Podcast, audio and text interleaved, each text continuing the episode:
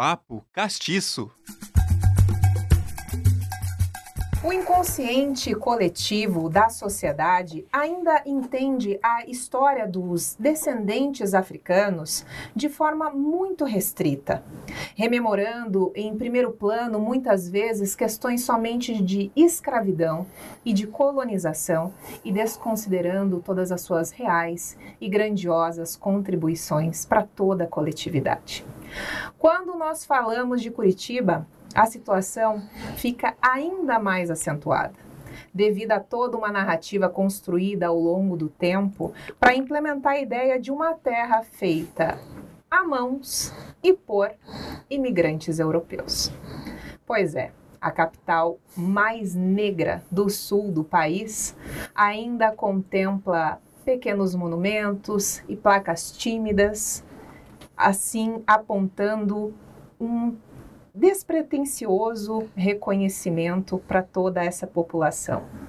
Os piás e gurias passam rápido pela cidade e não conseguem perceber essa memória preta.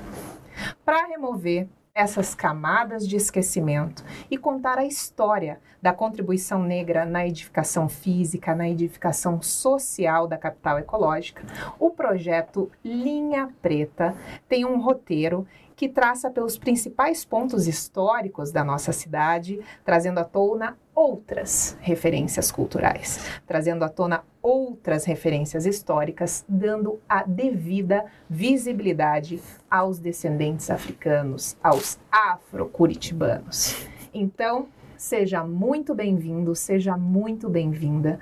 Você está no Papo Castiço. Nós estamos diretamente aqui da Rádio Ninter, a rádio que toca o conhecimento. Estamos aqui anexo à redação da Central de Notícias Uninter, a CNU. Aqui a gente conversa de uma forma leve, de uma forma genuína, trazendo à tona toda a pluralidade existente nos assuntos das raízes históricas da nossa população, desmistificando, valorizando, enaltecendo a cultura negra do nosso país. Então, vamos lá, pessoal. Você sabia que o maior portal africano do mundo fora da África está em Curitiba? Que Curitiba abriga o segundo clube social negro mais antigo do país? Que há relatos históricos do primeiro ouro encontrado no Brasil ser em terras paranaenses? Que um dos milagres atribuídos a Nossa Senhora da Aparecida é de um homem negro escravizado que vivia em Curitiba? Que o nome da cidade Sorriso, Coretiba, teria origem na palavra indígena coré, porco em português, expressando assim a abundância de porcos do mato na região e não exatamente a grande quantidade de pinhão? Pois é, isso é somente a pontinha do iceberg de muitos fatos curiosos que muitas vezes não são contados, porém são muito bem explanados na aula de campo nesse roteiro de memórias negras realizadas por Mel e Candeeiro, fundadores do Centro de Estudo e Pesquisa da Arte e Cultura Afro-Brasileira, o Centro Cultural Humaitá a quem eu dou boas-vindas. Sejam muito bem-vindos, queridos. Gratidão, Sandy. Obrigada pela acolhida, pelo convite. Bora espalhar sementes de conhecimento. Gratidão, gratidão. Vamos, vamos conversar, vamos lá. Muito bem, sejam muito bem-vindos novamente. Bom, para o pessoal conhecer um pouquinho mais de vocês, eu vou dar algumas informações aqui, depois vocês reiteram se está tudo certinho. vamos lá, pessoal, vamos conhecer um pouquinho dos nossos convidados? Então, assim, Melissa Rainer. Rainer. Opa, acertei. Melissa Rainer se considera uma ex-workaholic, natural de Curitiba. Ela é mãe, pesquisadora de história e cultura afro-paranaense, escritora, atriz, analista corporal e comportamental, professora de francês e diretora fundadora do Centro Cultural Humaitá. Possui nove livros publicados, na sua grande maioria, junto com seu companheiro Candeeiro, Afro-curitibanos, afro-lapiamos, Tempo é Rei em Curitiba e Oralidades afro-paranaenses, fragmentos da história negra do Paraná, são algumas das obras desses parceiros de vida, desses parceiros de luta. Certo, Mel? Certíssimo. Seguimos então. Candeeiro, agora eu vou revelar, olha só. Adegmar José da Silva, presente. Nascido em Goiôerê, Paraná, é zelador cultural, poeta, escritor, professor, pesquisador, produtor cultural, batuqueiro, capoeirista e defensor público popular.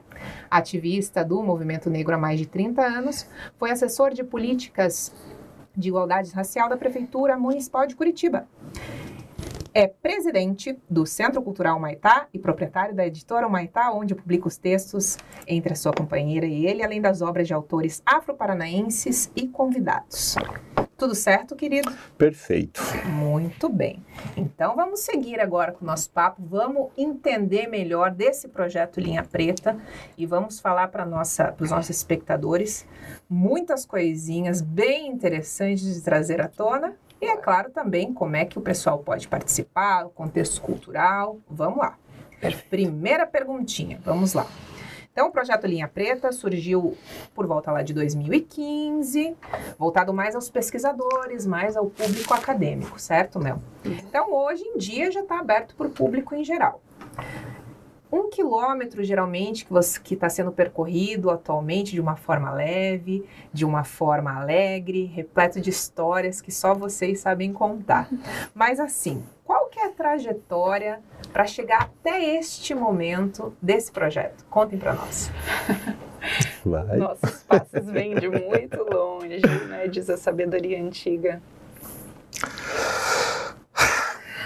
Pois é, em 2010 estava eclodindo, né? Desde 2003 começa é, todo esse movimento, sabe, de resgate da, da, da, história e cultura africana e afro-brasileira por conta da Lei é, 10.639, que ensina, que versa sobre o ensino da história e cultura africana e afro-brasileira em sala de aula. A partir daí, a gente começa a questionar, né? A começar a perguntar qual que é a história aqui em Curitiba. E aí, quando a gente entra mais a fundo disso, a gente percebe que se trata de uma história de mais de 10 mil anos, de revoluções tecnológicas africanas, afinal, o berço da humanidade é africano, então a história dos afro-paranaenses e dos afro-curitibanos é muito mais antiga do que o que a gente tinha aprendido na escola. E nós saímos em busca dessas pistas no centro da cidade mas ainda não era a linha preta, né? Nós queríamos entender onde é que estava essa história. E aí a gente ajusta a nossa lente e começa a enxergar coisas que estão no nosso dia a dia, mas foi ensinado para gente que Curitiba não tem negro, que Curitiba foi não, não teve contribuições africanas, que Curitiba foi é, colonizada por europeus. E a gente começa a entender que, que não é verdade. Na época, a prefeitura estava fazendo muita divulgação, a, a Secretaria de Comunicação estava divulgando uma Curitiba totalmente branca, ao ponto de usar três professoras loiras para poder dizer da pluralidade étnica da nossa cidade. E isso deixou a gente muito indignado e nós começamos a fazer cartas de indignação para essa prefeitura cartas para prefeitos, cartas para secretários, para cada situação racista que a gente se deparava, a gente organizava uma fundamentação para dizer, olha, aqui vocês se enganaram. E foi interessante, porque a partir do momento que eles tinham que responder aquilo, muita coisa começou a mudar tanto na comunicação da cidade, de incluir mães negras no Dia das Mães, entende? É, não só no dia 20 de novembro, mas perceber que essa população está em todos os contextos de uma forma mais carinhosa foi uma das coisas mais emocionantes que aconteceram. E em diversos outros momentos, né, que, que a cidade teve que se adaptar para incluindo, e hoje a gente tem uma nova Curitiba, né? E a gente teve justamente que ter embasamentos históricos para poder dialogar. Nós estamos questionando uma prefeitura. Estamos dizendo que eles estão errados. Estamos dizendo que a postura deles está sendo uma postura racista. Né, que eles precisam reconhecer esses, esses 23% da população. Dessa Curitiba, onde a população negra é mais de 500 mil pessoas. Aonde uma história, 300, onde tem uma história de 300 anos antes da chegada dos imigrantes. Isso não é qualquer coisa. Né? A presença africana em solo, a presença africana em solo curitibano não é, é, é os africanos, eles são etnias fundantes. É isso que a gente precisa mudar nessa narrativa. Sabe? Não é os escravos, são etnias fundantes que contribuíram com sabedoria, com conhecimento, sabe, com tecnologias e não somente com forças físicas. Eu estou falando de africanos, mas são africanos e africanas. E a nossa história, a história dessa Curitiba dos 600, dos 700 e dos, dos 800 é repleta de personalidades, né, que com sua genialidade contribuíram para o desenvolvimento da nossa cidade. Então a linha preta surge para contrapor esse apagamento, porque na época, por exemplo, o Candeeiro foi para Brasília ser conselheiro no Ministério da Cultura representante setorial afro e o ministro virou para ele e disse: "Mas como? Um paranaense negro? Eu achava que no Paraná não tinha negros". Quer dizer, essa narrativa está muito bem arraigada, arraigada no Brasil inteiro. Como é que reverte isso? Em 2015 o Congresso de Pesquisadores Negros, né, tinha como tema Saberes Negros do Sul. Saberes Negros do Sul ia reunir né, os acadêmicos numa cidade que se dizia branca, mas a gente já sabia que não era. Né? Então, uma atividade cultural que foi proposta foi: vamos levar as pessoas para passear pela cidade e conhecer esses pontos de memória, porque ela existe, ela é real, e vamos começar a contrapor esse discurso eugenista, paranista, racista, né, que quer nos colocar como superiores porque brancos, dentro de uma lógica que não faz mais sentido. E para isso nós tivemos que pesquisar, né? Tivemos que ler muita coisa que foi escrito. E a gente começa a observar de que forma que foi construída essa narrativa, né? Com dinheiro público investido fortemente no apagamento dessas etnias, né, dessas diversas etnias africanas, sabe, e construindo essa narrativa mais eurocentrada, mais valorizando a população é, europeia. E isso, no meu entendimento, isso é criminoso. Criminoso. A doutora Marcilene Garcia, que hoje está na UFBA, ela comenta na obra dela que nós temos que romper esse consenso da invisibilidade e com a visibilidade do consenso.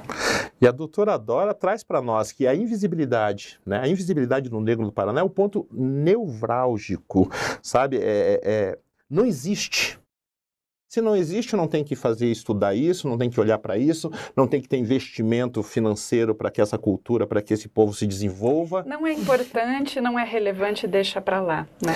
E aí a gente tem as armas da arte e da cultura. Como é que a gente faz para entrar nessa batalha com música, poesia, com E o que me assusta é que você vai, vai visitar, por exemplo, um livro de lendas, é sempre colocado a população negra de uma maneira pejorativa, caricaturizada, você vai olhar um livro de poesias quando coloca a questão negra desse mesmo formato, sabe? Essa, essa mentira, né? a máxima de Goebbels, ela continua valendo. repita uma mentira mil vezes, ela vai se transformar numa verdade. Isso é fato. E esse apagamento não está lá nos 700, no 800, ele continua acontecendo agora sabe? Ele continua acontecendo agora. Durante a pandemia foram diversos apagamentos é, promovidos, por exemplo, pelo poder estatal. E a gente precisa fazer uma, um, um, diálogo com, com, com esses entes, porque talvez eles nem sabem o que estão fazendo. Eles estão simplesmente reproduzindo o que, a, o que foi ensinado para eles. E temos todos nós, por ação ou omissão, estímulo ou incompreensão, a responsabilidade dos fatos da história. E essa caneta da história está nas nossas mãos. E o momento de fazer essa mudança é agora. Não é amanhã, não é depois é agora. É isso aí. Muito bem.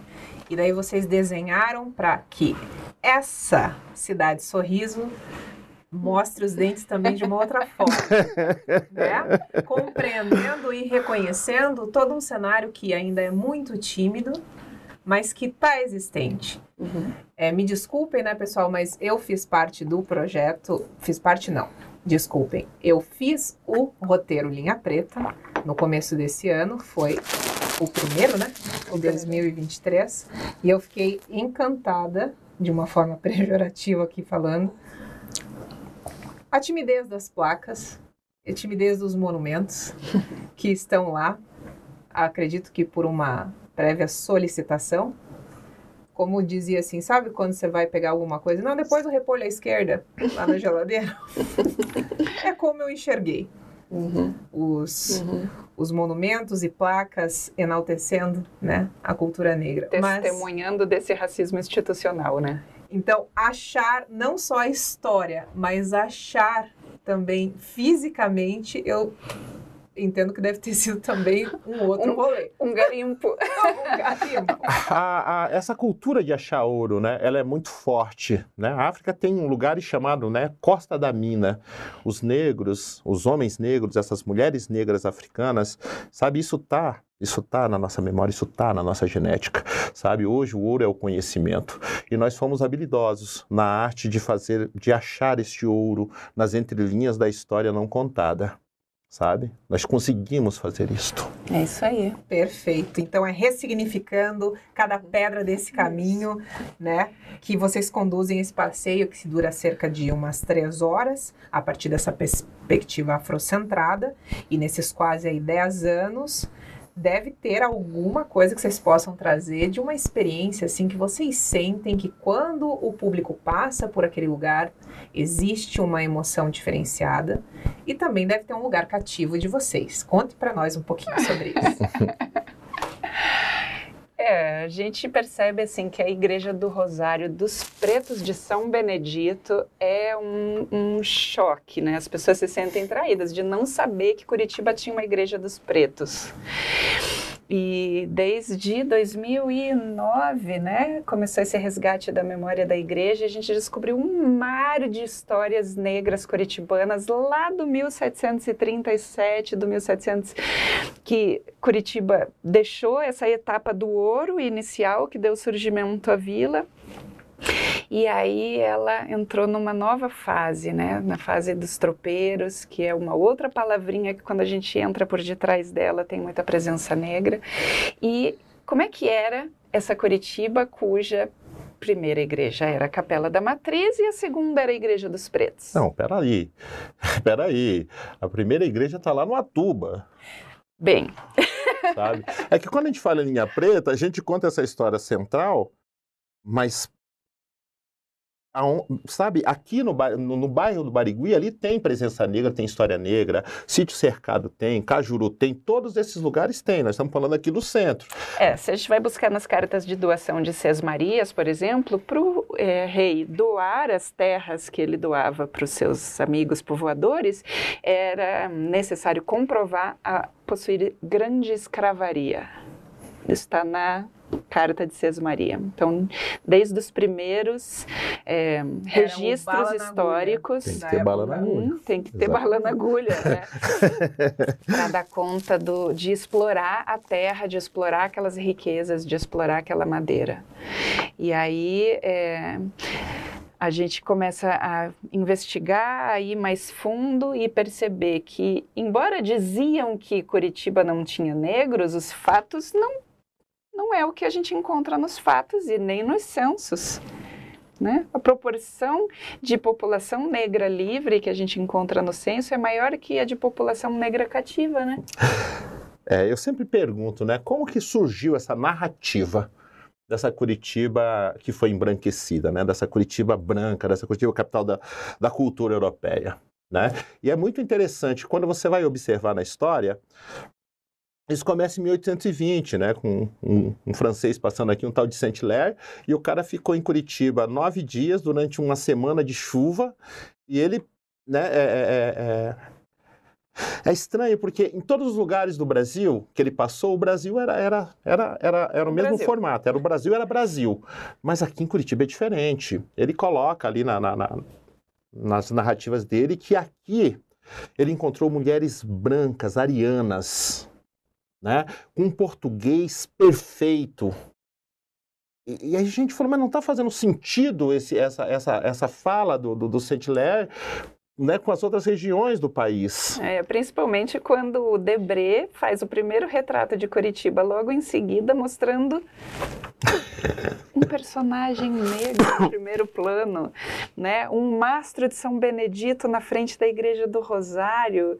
E a história do mastro remete a uma presença negra, né, Candeiro? Pois é, ali você vai encontrar, né? Para levantar aquele mastro ali, você levanta justamente durante a coroação dos reis do Congo. E a cidade esqueceu sabe, de falar dessa presença, né, do, do, do, do, dessa festividade dos reis do Congo, né, que era uma festividade que durava durante é, 21 dias e durante mais de 100 anos na cidade. Você não encontra, você só, você só encontra os livros citando, né, houve congada em Curitiba. Né? Loureiro Fernandes, por exemplo, fez um livro sobre as congadas paranaenses, é só isso que fala, mais nada. Mas nós descobrimos um cara, um, um outro viajante que teve aqui, e, e, e, ele deixou né, um, um livro para gente com as suas crônicas e narra como é que acontecia essas congadas. E mais que isso, né, para levantar aquele mastro também as marujadas. Né? As marujadas né? Você lembra como é que é a história da marujada, Mel? No Espírito Santo tem um monte, espalhado pelo Brasil ainda tem, a gente resgata e tem a ver com os fandangos, que a gente só sabia que tinha sido proibido, os batuques e os fandangos, então se tinha sido proibido é porque tinha, que era muito bom e estava fazendo, né, um estardalhaço nessa cidade. música, música! Mas a gente não consegue saber que rítmica era específica, porque foi proibido, né? Então qual era essa poética? Poética, a estética. Para criar esse HQ aqui, por exemplo, da, da Sankofa, a Rafa teve que fazer uma pesquisa visual e é muito difícil, porque realmente o processo de apagamento foi extremamente eficaz. Foi. A gente não consegue ainda, né? Mas a gente tem esperança que vão surgir documentos, que vão surgir novas narrativas para ajudar a compor esse cenário. Foi totalmente apagada, não ficou não ficou referência dessas congadas. E aí eu faço a pergunta, por que, que não ficou? A quem que é interessante apagar essa manifestação tão poderosa? Não era uma congada, eram duas. A dos pretos que ensaiava na, na, na, no, ali no final da Rua do Fogo, né? Da hoje é São Francisco, e a dos pardos que ensaiavam ali na Rua das Flores. Não era qualquer coisa, era 21 dias de festividades, né? E aí, sem falar do Natal dos, escra do, do, dos escravizados que aconteceu no dia 26, tudo isso ali no centro da cidade. É uma manifestação é, é, de musicalidade, de teatro, de. Como é que. Eu, que... Tem um pesquisador que descreve como uma manifestação cívica, profana e religiosa. Ah, eu prefiro a sua. é, a gente vê como uma manifestação rítmica, épica e estética. Só nos faltam ainda elementos para compor esse. Quando, quando não tinha nada nessa Curitiba, o espaço cultural era ali em frente, rua. No, em frente da fonte da memória. Essa Curitiba que festeja tanto festival de teatro deveria contar a importância do negro no teatro curitibano. A faculdade de teatro devia sabe? considerar esse o, o, o, pioneiro da história do teatro local. Estamos em negociação. Enfim, e, e, ali, e ali na praça, ali na, na fonte da memória, em frente da Igreja do Rosário, ali é o lugar de maior densidade de memória afro-curitibana. Então, talvez a... ali que o povo se emocione mais, como você citou. A gente fica doido, né? Porque a vontade de reconstituir essa memória é muito grande. Eu acho que toca cada pessoa de uma forma diferente. Muitas pessoas se emocionam, se arrepiam, por exemplo, no, no, ali na, na, nas ruínas de São Francisco né? pessoas que são mais sensíveis. Né? Para mim, Candeeiro, ali na fonte da memória, é muito, é muito potente, porque ali é um campo sacro né, para esses para esse pessoal ali do para essa para essa irmandade sabe? Ali está enterrado o nosso ali está enterrado os meus ancestrais. Ali tem uma história muito forte de luta de resistência de beleza sabe esses negros que não foi doado um lote para eles, eles compram este lote. Se você for procurar na história, esse lote pertence à população negra, como a própria igreja é, de São Benedito de Paranaguá também pertence à Irmandade, à Irmandade Negra da, lá de Paranaguá. Mas, a, a, é, de uma certa forma, a, nossa, a, a, nossa municipalidade cria um formato né, dos negros não, não permitindo que a gente reivindique nem a memória quando eles pegam uma, uma, uma, uma igreja que o nome da igreja é a Igreja do Rosário dos Homens Pretos de São Benedito, e mudam né, de uma forma. Ceiam ali? É, eles tiraram ali a Igreja do Rosário, Santuário das Almas. Veja que bonitinho que é. E varia também, né? O pessoal mais afrocatólico se emociona mais ali. O pessoal uhum. mais candomblé ubanda se emociona é nas gameleiras sagradas. Eu é já verdade. me emociono mais na Praça 19 porque aqueles painéis históricos são de uma riqueza fantástica e corroboram com essa narrativa que a gente vem defendendo, né? Africanos e africanas estão aqui 300 anos antes dos imigrantes, são etnias fundantes, trazem tecnologias fundamentais para o desenvolvimento da vila e fazem parte de todos os ciclos de riqueza do nosso estado, e isso está muito bem ilustrado ali nos painéis. Só que assim, como descendente de alemães, né, é a história daquele homem negro de pedra que mais me fascina de uma forma bem ambígua, porque imagina, a praça está prestes a ser inaugurada, toda a elite reunida, a imprensa local registra o comentário de um importante eugenista da época, senhor Davi Carneiro, na é verdade, a estátua vai ser, é, vai tirar o pano preto de cima para inaugurar e como é que ele fala, Candeiro? Isso aqui não representa coisa alguma um bloco de pedra bruta representaria melhor o homem paranaense. Isso não representa coisa nenhuma, porque o homem paranaense é dolicocéfalo, belo e loiro. E? Ele falou isso. É o quê? Dolicocéfalo, belo e loiro. E eu nunca tinha ouvido essa palavra, dolicocéfalo. E, e, ela remete ao jargão do racismo científico, né, que levou a Alemanha aos horrores do Holocausto nazista e espalhou as suas raízes pelo Brasil de uma forma que a gente não gostou nem um pouco de descobrir, né? Então essa é uma parte feia, triste da história, mas assim não dá para esquecer se a gente quer que ela não volte a acontecer. Mas quando cita o nome de algumas pessoas, como a Melissa estava comentando, você fala do tropeiro, tem um monte de coisa é, é, atrás dessa palavrinha. Quando a gente cita o nome desse cidadão, desse eugenista, é, tem muita coisa atrás dele. Inclusive, quando eu estava comentando sobre a questão do Saint-Hilaire, a gente vai olhar é, é, por que, que não faz sentido é, Curitiba ser tão diferente. Eu não entendi por que, que o Brasil Todo era igual, mas aqui era diferente. A gente vai ver na tradução. Quem foi que fez a tradução? Esse cidadão. Esse cidadão que fez a tradução. Então, e aí é mais fácil olhar para através desses óculos, né? É, e aí a gente vai buscar mais ainda, porque como é que, por exemplo, o, o nosso o, o, o, órgão responsável por fazer os tombamentos da história paranaense, né, que é o IFAM Paraná, é, você vai olhar os livros de tombo deles, na Lapa, a questão negra desaparece, em Paranaguá desaparece, em Castro desaparece, em Curitiba desaparece. Eu falei, mas não faz sentido, tem lugar que está lá, ainda tem senzala aqui, sabe? Mostrando a, a, a, a, importância dessa história, como ela deixou marcas. Aí você vai ver quem foi que fundou isso. Quem foi que fundou o, o no Paraná? Quando era Isfan, né, com S, não com I, é esse cidadão que você vai encontrar ali também na Gênese. Quer dizer, o negócio é muito bem articulado, sabe? E esse consenso né, da invisibilidade e a visibilidade do consenso continua até hoje. E aí eu me pergunto, né, onde é que está... É... Onde é, que, onde é que estão os nossos intelectuais? Eles estão tendo honestidade ao contar essa história?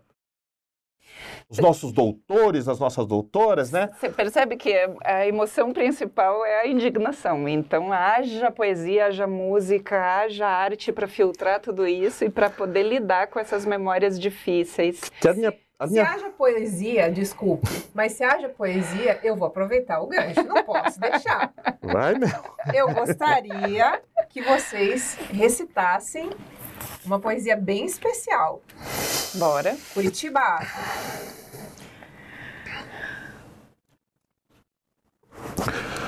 Um grito, um grito engasgado ecoou, e a Curitiba afro se libertou. Mesmo com o apagamento, a história do negro hoje se revelou. A Curitiba é negra, Afro-Curitiba, e hoje na avenida eu vou louvar meus ancestrais. Eu busco invocar nossa história, reavivar nossa memória na vida e no carnaval. De Zacarias a Rebouça se iniciam caminhos e novos trilhos que construíram a nossa capital. Eu vou falar de Enedina, mulher negra na engenharia com seu toque magistral. Eu também, eu não me esqueço dos tropeiros trabalhadores eram negros e viviam na capital do carnaval. O Paraná é o estado mais negro do sul. Seu símbolo é uma gralha azul com uma cabeça singular. Passado, presente na memória, suas marcas são história deste povo milenar. É só um grito. Salve! Salve! Axé pra nós! É linda essa poesia. E nessa respirada, saindo dessa densidade de toda essa indignação que é necessária expurgar e colocar à mesa, nós vamos seguindo para um ponto que eu gostaria que vocês explanassem, que para mim foi bem especial nesse trajeto, na questão de um dos milagres reconhecidos de Nossa Senhora Aparecida, uhum. do escravo Zacarias, Zacarias, e aquela questão que eu fiquei sabendo através de sua pessoa sobre um reconhecimento em 1999, antes da virada de um milênio. Poderia explanar para nós? Bora. Vai, nega. Você faz ideia de quando foi que a Igreja Católica reconhece que o povo negro tem alma? Porque em 1440, aproximadamente, foi é, aprovada uma encíclica papal que autorizava a escravização das populações, porque elas não tinham alma, e isso justificou talvez um holocausto ainda maior do que tenha sido o holocausto nazista, né? E em 1999, o Papa João Paulo II esteve na África, se ajoelhou e pediu perdão, porque a igreja não poderia adentrar o novo milênio com essa mácula na sua história. Nossa, isso. É, o Carol Voitila, ele é digno do meu respeito, né? Através desse momento, quando ele beija o chão no Congo e diz que a igreja não pode adentrar o novo milênio com essa mácula na sua história, sabe? ele deu uma marretada no racismo estrutural da Igreja Católica, sacou? Começou a mexer alguma coisa. É isso que eu, eu, eu dou valor para Carol Voitila. É. Então, a história negra e a história brasileira se fundem de formas né, muito inesperadas. Quando a gente tem a, o milagre de Nossa Senhora Aparecida, o quarto e mais importante, mais bonito milagre de Nossa Senhora Aparecida, associado à Mãezinha Negra, padroeira do Brasil, é outra coisa que emociona muito, né? Porque como era essa Curitiba onde o Zacarias, de onde o Zacarias fugiu e foi recapturado lá em Aparecida, passou na frente da capelinha, se ajoelhou, pediu a intercessão da Santinha e as suas correntes arrebentaram na frente de todo mundo, está lá no museu até hoje. É, eu me pergunto, né, de qual Curitiba que o Zacarias saiu? Zacarias não é um negro fugido. Zacarias é um negro revolucionário. É diferente a postura dele. É uma pessoa que conhece de geografia, porque essa Curitiba desse tempo, essa Curitiba sai de curitibanos, né? A geografia da Curitiba dessa época é de curitibanos até Sorocaba. Então, ele pode ter saído de Campo Largo, ele pode ter saído de Colombo, que era Curitiba, de Castro. A historiografia registra que ele é um, é um homem negro da região de Curitiba da cidade hum, de Curitiba. Mas aquela Curitiba, né? Aquela Curitiba que tem uma configuração territorial diferente da de hoje. Da quinta comarca de São Paulo, dos campos e é, do litoral. É. é uma história que ainda precisa ser contada, é uma história que ainda vai virar samba enredo, você está entendendo? É uma história que vai virar muito rap, é uma história que vai inspirar muito artista para dar né, uma pincelada, sabe? E trazer, e trazer essa memória e preencher preencher esse, esse inconsciente, esse inconsciente. Que você falava no começo da entrevista. Né? A gente está falando do Zacarias, mas tem Maria Águeda, né? Nós precisamos resgatar a negritude de Emiliano Perneta, de Bento Cego, sabe? Tantas pessoas que contribuíram né? Os dois, esses dois contribuíram justamente no campo da literatura. Nego Pânfilo. Nego Pânfilo foi genial, foi genial. E as pessoas simplesmente ignoram a presença, como a Melissa abriu a conversa aqui, o nosso diálogo, né? Os nossos passos vêm de muito longe. Nossos passos vêm de muito longe. A nossa história é muito consistente. Né? O problema da escravidão é uma maldição dos escravizadores. Os negros foram os escravizados. A linha preta ela tem essa questão, sabe? A linha preta ela tem fatos históricos, curiosidade e muita indignação. Muita indignação. Eu gostaria muito de falar isso cada vez com mais leveza, com mais tranquilidade, mas não está fácil. Ainda não está né? fácil, ainda não está fácil, né? Quando você vai ver todos os dados de violência em cima da mulher negra, em cima do, da juventude negra, em cima do homem negro, sabe? Não dá para falar isso sem se indignar, sabe? Sabe? Sem se emocionar. Teve um rapaz que veio às lágrimas, um rapaz negro crescido no Rebouças, no bairro Rebouças, que não sabia que os engenheiros negros Rebouças tinham uma história tão importante na nossa cidade. Mas eu posso dizer aqui nessa mesa que eu cheguei para Candeeiro e falei assim, gente, eu estou morando na tal rua Doutor Pânfilo de Assunção. Delícia. Gente, como assim? As pessoas que dizem... esse nego Pânfilo aí é tudo isso, né? Chegou aqui, catucou para o curso de Direito, uhum. fez suas contribuições na Universidade Federal, uhum. fomentou tantas coisas Sim. e a gente não faz a menor ideia. Mas essas curiosidades e muitas outras, Isso. eu deixo aberto para o pessoal poder fazer esse trajeto, né? Nós não vamos revelar tudo aqui. Isso, isso. A gente tem Sabe? um passeio marcado para depois do carnaval, Dia 25 de fevereiro, sábado claro. de manhã. Mas, claro, às vezes as pessoas estão assistindo isso depois dessa data, e é Uhum. importante dizer que existe já uma cadência, né? Isso. Mais ou menos uma vez por mês, a cada 15 dias, como é feito? Quinzenal. Vamos, Quinzenal. Estamos com essa proposta de abrir para o público, porque normalmente a gente é chamado para fazer grupo fechado. São pesquisadores, escolas, grupos de alunos, de equipes multidisciplinares Graças que se Deus interessam mais. e agora tem uma demanda. A gente abriu aquele primeiro passeio, a linha, a lista de espera exigiu mais três em sequência para dar conta. Então isso foi uma lufada de ar fresco, assim. Ter- todo mundo tem que saber essas histórias, né? São muitas histórias interessantes. É, eu acho bacana que está tendo uma, um, né, uma galera assim, né, da classe média que está vindo para isso e está contribuindo e está ajudando a contar essa história, saindo da nossa bolha e levando né, para outras bolhas. Trazendo informação, trazendo documentos, trazendo livros que a gente não conhecia ainda. Isso, estudos, né? A Mel É. traz uma coisa muito interessante, porque às vezes a gente está fazendo a linha preta e de repente tem ali um, um herdeiro das capitanias hereditárias, né, meu, que chega e troca uma ideia, traz uma contribuição, né? Também temos né, algumas pessoas ilustres também, alguns negros ilustres que, né, que, que descendem, é, que seus bisavós foram escravizados e também traz uma história pra gente. A, lua, a, a linha preta, ela tem essa mágica. A gente faz ela desde 2015, todo, toda, todo passeio é diferente. Todo passeio tem novidade, todo passeio encanta, todo passeio faz brilhar os meus olhos, sabe? Isso é diferente. Não é isso, nega? É isso. E eu, como uma boa virginiana, não posso deixar de acrescentar pontos operacionais, né? Porque as pessoas, às vezes, quando veem o programa, podem estar em outras cidades e ficam pensando, mas como é que eu me preparo para ir para esse passeio? Ela falou que dura três horas, mas ela também disse sobre um quilômetro. Gente, faz um quilômetro em três horas. Como que é isso? Como que eu vou? Quando que eu chego? Então é interessante as pessoas entenderem que é feito dentro de um roteiro pré-estabelecido em pontos históricos de Curitiba, que esse roteiro é vivo, vai mudando, vai se estendendo Isso. conforme é, a amplitude que vai chegando, não é nada fixo. A duração de três horas é em virtude de todo esse diálogo, dessa emoção, dessa troca. E é importante frisar que as pessoas usem roupas confortáveis, venham abertas para aquela roda de conversa que já começa com aquele pandeiro encantado para tirar toda a catiça que tá ali, né? E que podem acompanhar as agendas pelo Instagram do Linha Preta, que é linhapreta.curitiba.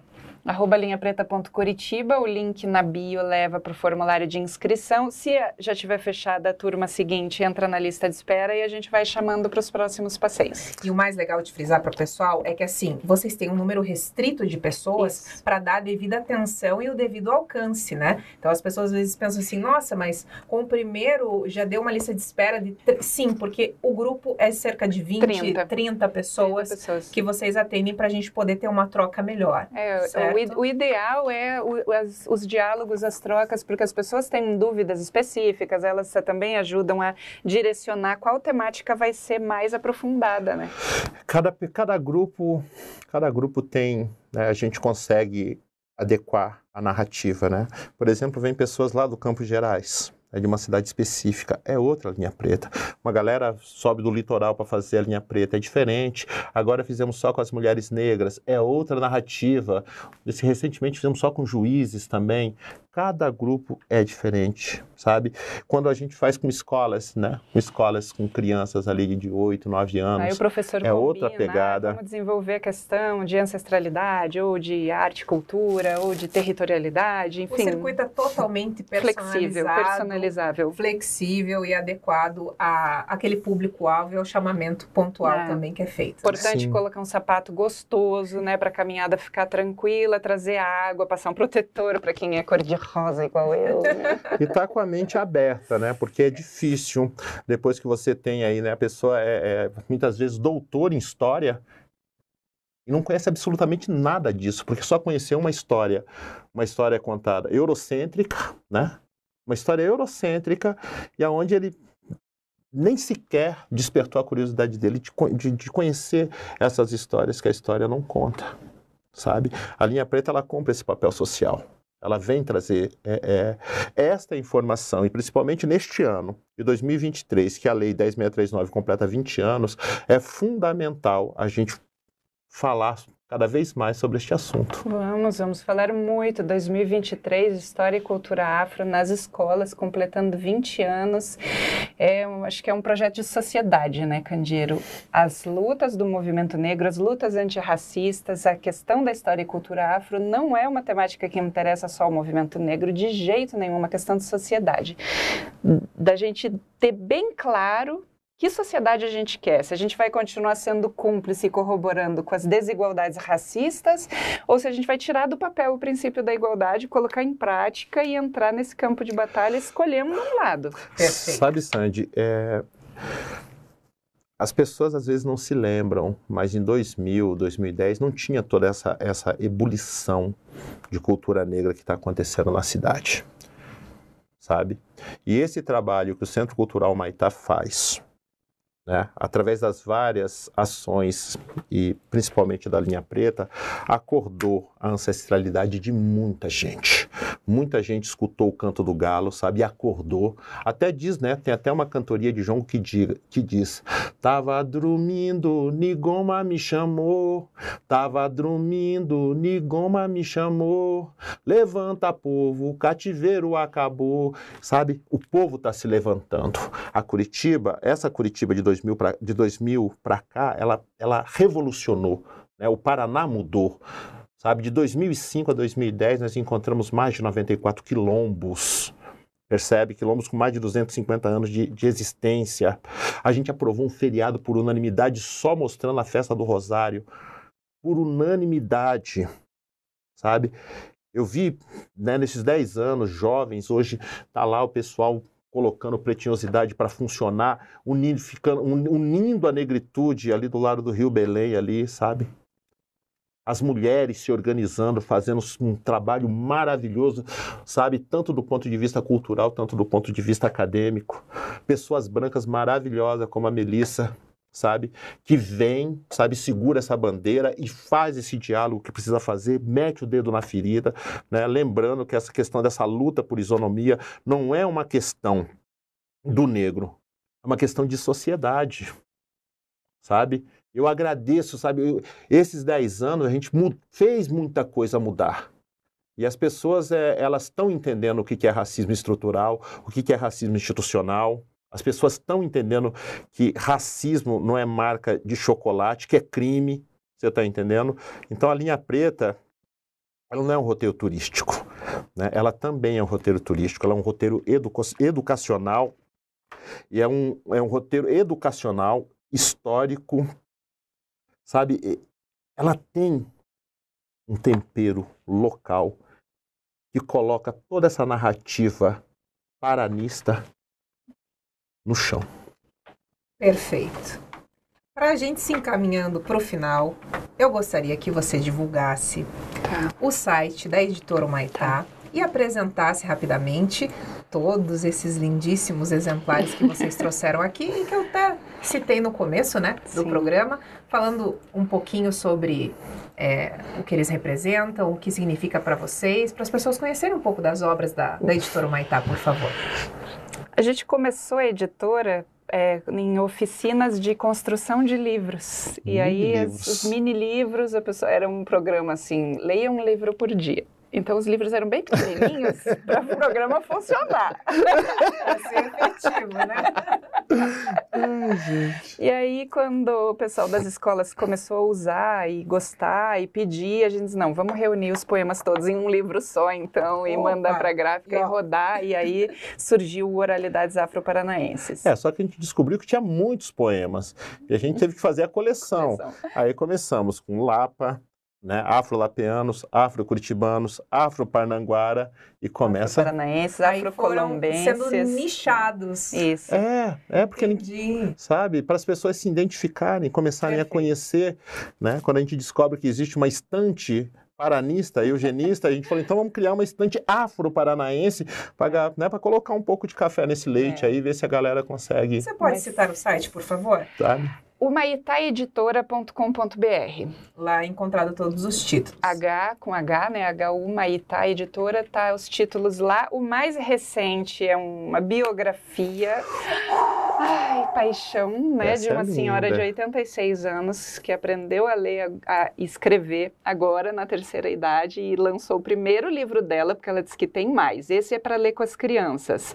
São as histórias divertidas e as receitas. As receitas, ai que doce que é ler esse livro. A Rafaela Corsi foi indicada para o Oscar dos Quadrinhos com o Sankofa, a história dos afro-curitibanos, onde ela, ela fez umas uns oito anos de linha preta e traduziu assim em três episódios magníficos e também tem tudo para virar uma coleção porque história é o que não falta, né? Perfeito. Afro-Parnanguara surge da Comissão da Verdade sobre a Escravidão Negra do Paraná, que o Candeeiro estava compondo, junto com a doutora Edicélia, que é de Paranaguá, e Paranaguá tem muita história. Paranaguá faz parte da história do Brasil por conta do tráfico clandestino de escravizados, dentre outras histórias muito interessantes, como a da Fortaleza Nossa Senhora dos Prazeres, que foi fundada em 23 de abril, Oh, É. Nossa, tem tanta história Muita lá, né, história bacana, Ilha das Finalizamos com- Peças, o Afrocolombenses. meu?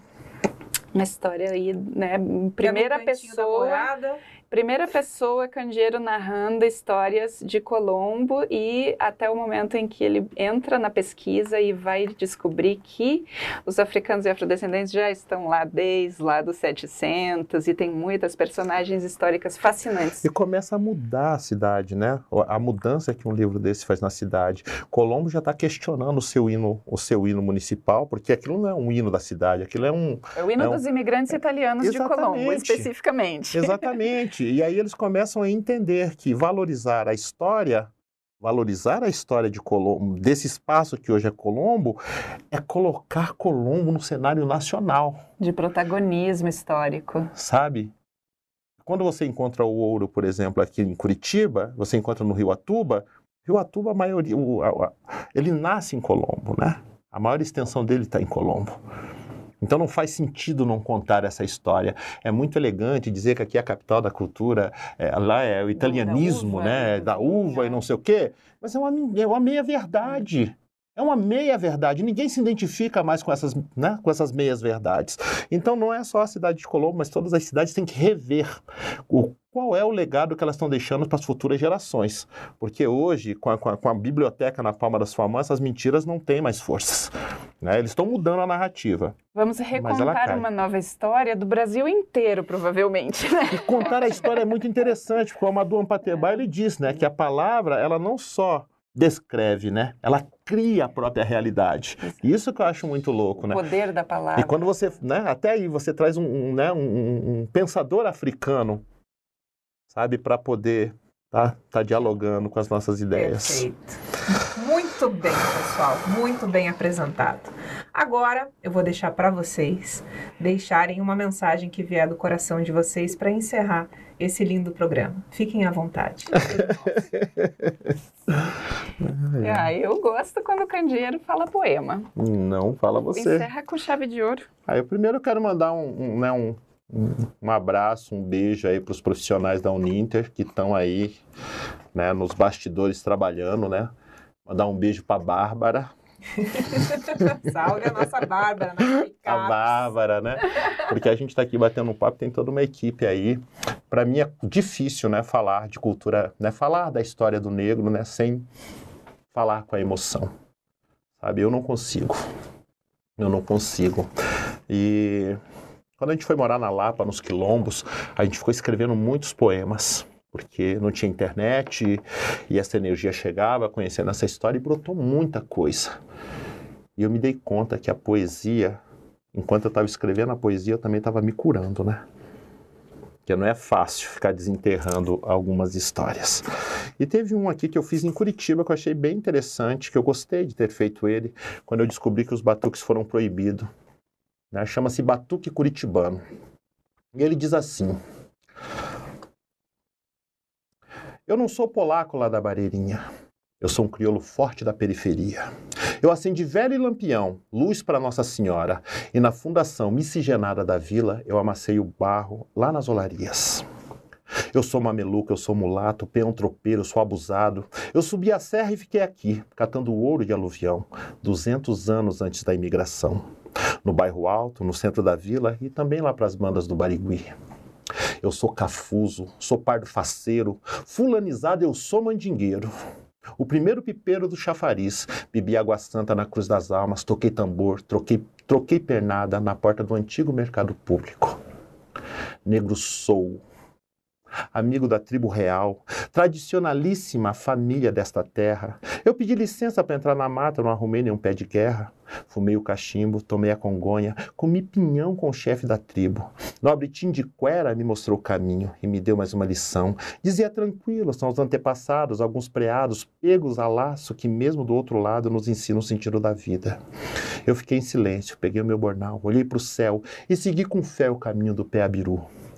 Eu sou africano imigrante forçado, acorrentado no fundo do tumbeiro. Cheguei aqui, eu sobrevivi. Madeira de lei que cupim não come, pinheiro forte não dá para vergar, negro retinto, lanceiro negro. Eu fui coroado na Rua do Fogo do centro nervoso da capital do meu Paraná. Sou rei do Congo, sou quilombola, tropeiro andante, vivo transitando, na história branca sempre escondido. Eu já falei, tá matando meu povo, falei mil vezes e falo de novo, vou denunciar esse tal genocídio. Começou faz tempo a limpeza étnica, há tanto tempo, tempo escondido. O Largo Matriz não tem chafariz, é um campo santo do índio e do negro. Ossadas e pedras, árvore sagrada, a praça tem dono, lugar de descanso no, no meio do centro, inviolável descanso, um templo sacro, um campo santo dos santos guerreiros que vivem aqui na Igreja do Rosário, declarado apartheid, e a Irmandade se uniu em torno do Santo Negro. Levanta a igreja e louva a santa, e a sociedade curitibana caiu de joelho. Era 13 de maio, dia de Fátima, e já florescia a nossa consciência, mesmo dizendo que aqui não tem negro, vou comemorar o 20 de novembro. Valeu a peleja, zumbi é rei. Por mais que lutemos, tem gente que zomba. A imigração branca é glorificada. A que escurece continua velada. Pergunte aos imigrantes do Haiti. É isso. Salve, querido. Mel. Axé. Axé. É tudo. Então é isso. Bom, pessoal, eu acho que podemos encerrar com uma frase que eu também conheci na linha preta e eu gostaria que vocês continuassem. Se os leões não contarem as suas histórias, prevalecerá a versão dos caçadores. E é isso, gente. Vamos seguir, né? Mantendo o respeito, salvando o respeito, guardando o segredo e mantendo o axé. É isso que sintetiza e define a cultura negra. Que muito. também é brasileira. Pessoal, muito obrigada por você que assistiu até aqui. Eu agradeço a presença de cada um de vocês. Fiquem bem. Quarta-feira que vem, 10 horas da manhã, é o nosso encontro. Um beijo. Até lá. Tchau. Papo Castiço.